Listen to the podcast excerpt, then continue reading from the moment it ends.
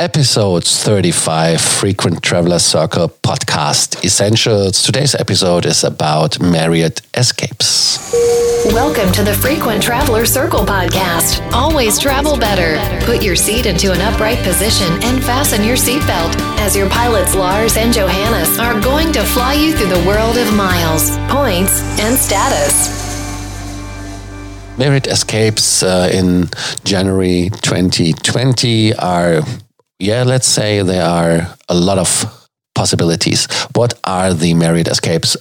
You know it by the name, maybe when you are a Marriott loyalist, that it was called previously e-brakes SPG loyalists like me we remember the hot escapes and nothing else is the um, Bonvoy escapes. So it's the new thing, which is, yeah, about new last year. So, anyways, uh, we have them now. What is it? Uh, it is a discount, which is kept at 20% when you are a non member. But if you're a member, and I don't understand if you are not a member because you can sign up for free, you get 25% discount on the properties for their sale. This sale works like always with sales. There's a limited availability and a limited time where you have to book it. Means um, that the participating hotels you have to uh, require it requires a Thursday, a Friday night stay, and uh, Sunday requires a Saturday night stay, and it's like I said, a limited number of rooms, and like they always say, it will be sold on first come first serve basis, and uh, rates are offered Friday. No, thir- sorry, Thursday through Sunday, and it's always, of course, for a standard room that for the um, yeah for the uh, information and of course like always some properties are not participating and especially some brands and that is st regis the ritz-carlton edition bulgari and design hotels they are not participating but if you are just looking who is participating with the properties you can go on the uh, website i have the link in the show notes. There you can see the last minute deals. And uh, normally there are properties uh, participating in the US, Canada, Caribbean, Latin America, Europe, and Asia. So means everywhere. But, and now comes a big, big but. Uh, this time I didn't see any property participating in Europe. And when you look on the list, in Africa, 76 properties, Asia, 56, Australia Pacific, 5, Central America and Caribbean, 49, Middle East, 41, North America, 1,197 properties, and in South America, only 12.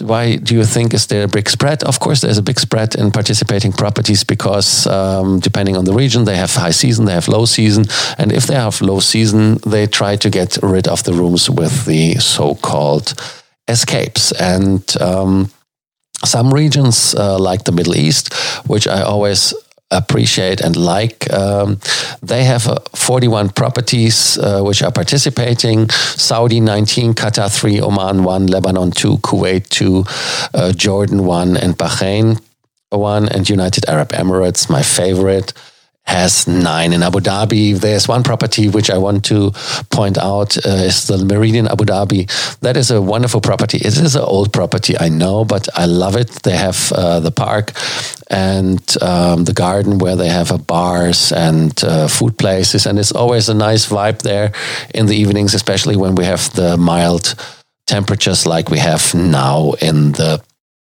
in the um, wintertime, which is for them, like for us here in, in the Northern Hemisphere, a bad summer. So um, that is something which is really, really cool.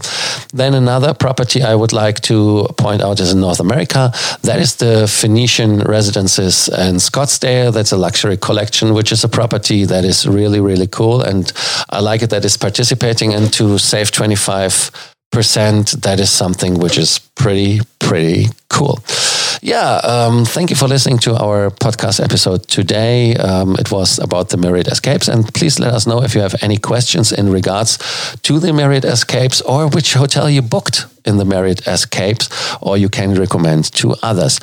So do not hesitate to subscribe to our podcast or to send us your questions. Thank you so much for listening, and we are looking forward to you in the next episodes. Bye. Thank you for listening to our podcast, Frequent Traveler Circle. Always travel better and boost your miles, points, and status. Book your free consulting session now at www.ftcircle.com now.